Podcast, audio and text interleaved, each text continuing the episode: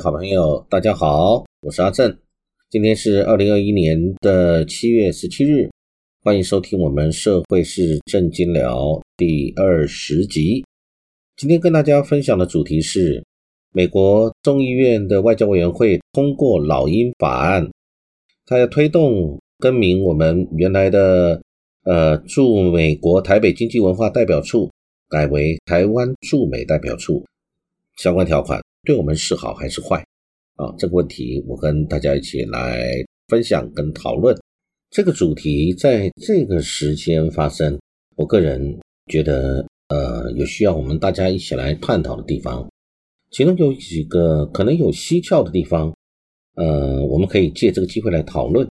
首先，当然我们重申一下，呃，美国对我们台湾一直是。跟中国大陆双边都有做一些相关的保证，比如说跟我们台湾有《台湾关系法》，有跟我们的六项保证。对中国大陆那边，它有一个中国原则，有美中三个联合公报，跟呃相关的一些承诺，不支持台独等等的。所以呢，它跟美国跟台湾，它的互相的提出的它的承诺是一致的。呃，那当然，现在也在跟我们台湾积极的进行所谓的贸易对话啊。不过，我我是觉得，呃，现在美国是非常了解中国大陆的红线在哪，跟中国大陆踩哪边他会痛，踩哪边他会叫。呃，他为什么要在这一个时间点上面，他特别来发动这个事情啊？那有可能是美国刻意的。另外呢，我们也不用把美国想的他是速速算计的老臣一样，其实跟台湾一样，我们呃都有自己内部的政治势力的分歧跟争执。台湾有我们在野跟执政有不同的人民，大家不同的意见。美国一样，川普的支持者绝对不会支持现在拜登，因为他们各有其主，各有自己的立场，同时。美国呢，它在参议院跟众议院，他们里面也是一样，有民主党跟共和党，大家的意见也不一样。所以呢，这次这是在众议院的外交委员会通过的这个法案。那我们知道，这个是美国的一个一一个单位，一个它的组织里面很重要的一个众议院，他们通过了，他的外交委员会通过了这件事情。当然，在美国跟台湾一样。正如刚才我们说的，呃，民主党跟共和党有的时候并不一定真的是为人民发声，或者是对于法案的讨论，完全是站在福国利民的角度在看。他可能他也有他政治的立场，为反对而反对，为赞成而赞成。为了党的利益，他当然会支持，不一定是符合他个人利益或者人民的利益。所以，呃，也有可能是。这个法案最终未必会不会通过啊？我们也不知道。然后他完成立法，真的如果完成的话，那也可能是到明年初了，到了明年才有可能会去做这个动作。那今年现在才七月，还有半年的时间，这半年会发生多少事情，谁都没有办法预测。同时，现在这个法案按照媒体所说，现在也是受到共和党在批判当中。当然也有可能，美国也可能是故意内部，呃，故意使出这个提案，然后在他这个通过的过程当中，或者还没有立法的过程当中，呃，他还要跟中国要进行。目前大家呃的推测都是十月份，呃，美国跟呃拜登跟中国大陆的习近平总书记会见到面，呃，有这个可能性。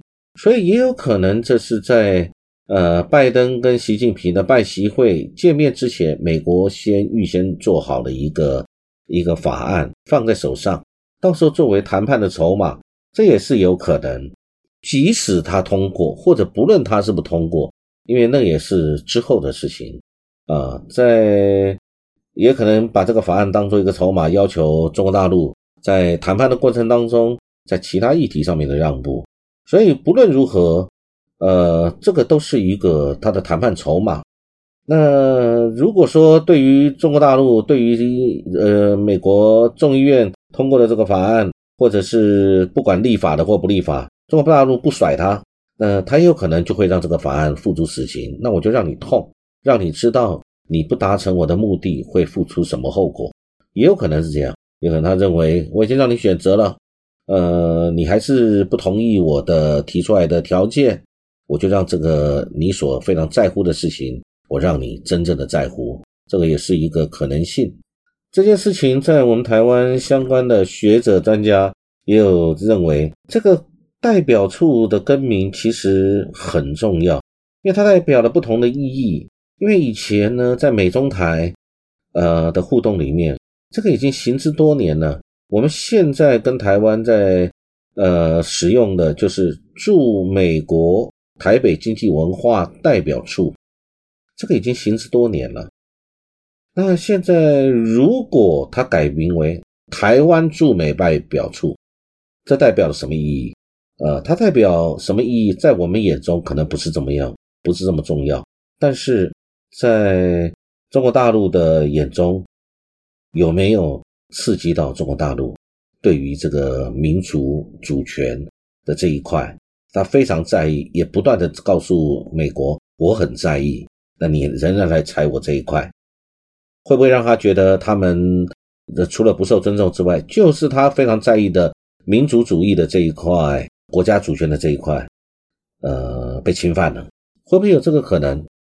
当然，依照现在目前的情形，我们知道，呃，这个美国对于台湾这边的《台湾关系法》、我们的六项保证，以及美国对中国大陆的这个一个中国原则，或者是呃三个公报这些基本立场跟框架。感觉起来是不会动到，因为这个动到就知识体大了，两国就完全没有任何互信可言了。但在这个过程当中，尤其是呃彼此在较劲，会不会用这个东西来作为一种技术性的这个筹码来测试中国大陆那边？你对于这种我不断去碰一下，去测试一下你的所谓声称的红线。呃，会不会是这么做？这个我认为当然有可能，但是这一个它也是会有很多的呃后果，就像对我们台湾一样。其实我们一直都感受得到，中美之间有任何事情，到最后可能呃受到相关影响或波及的非常大的可能就是台湾。就像有的时候美中之间。他们有的时候是为了面子，有时候是为了战略，有时候是为了气势，有时候是为了一种策略或者是一种回应，一种信号，大国之间信号的一种回应。呃，就像这两天中国大陆的浙江发布，他们要举行军事演习。那这个演习的发布，呃，时间很突然。他发布这个时间是从七月十六日的中午到二十一日，然后公告这个。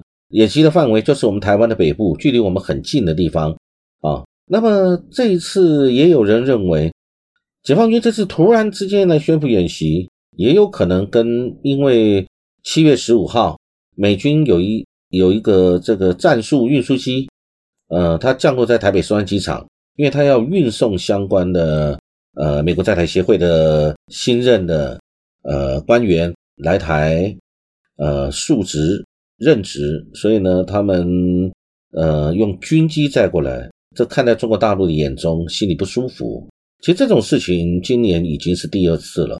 美军在六月六日那时候，美国三位的国会议员也是搭乘美军的 C 幺七战略运输机飞抵台湾。呃大陆这边的有关解放军方面的人士就有说过。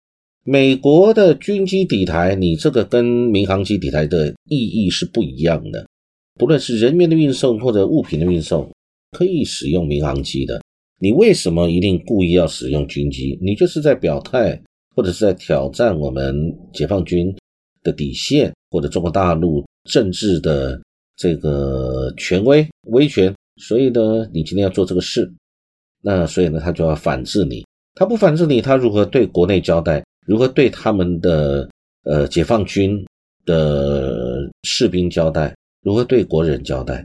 所以呢，他一定要反制，然后反制以后，在中国大陆的国内又做一些大内宣，以平衡这些事情。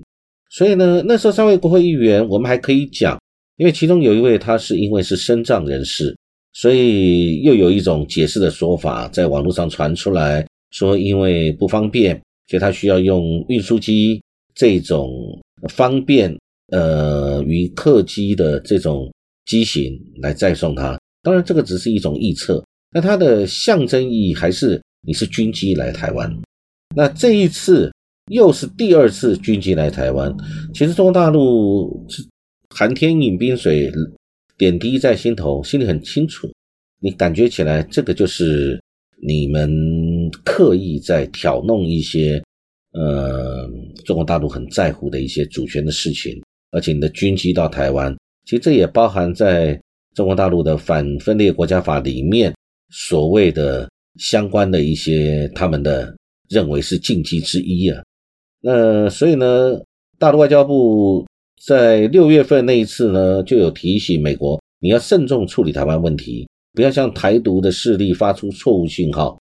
那所以这一次七月这次呃又来了，七月十五号这天。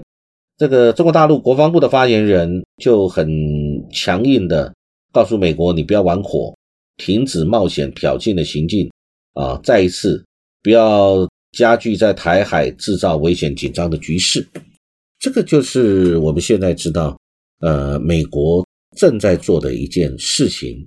这个所谓的这个法案，那这个老鹰法案会对我们两岸之间有什么影响？跟大家这个。议题我们分享暂时到这里告一段落，期待有机会跟大家继续来分享，谢谢。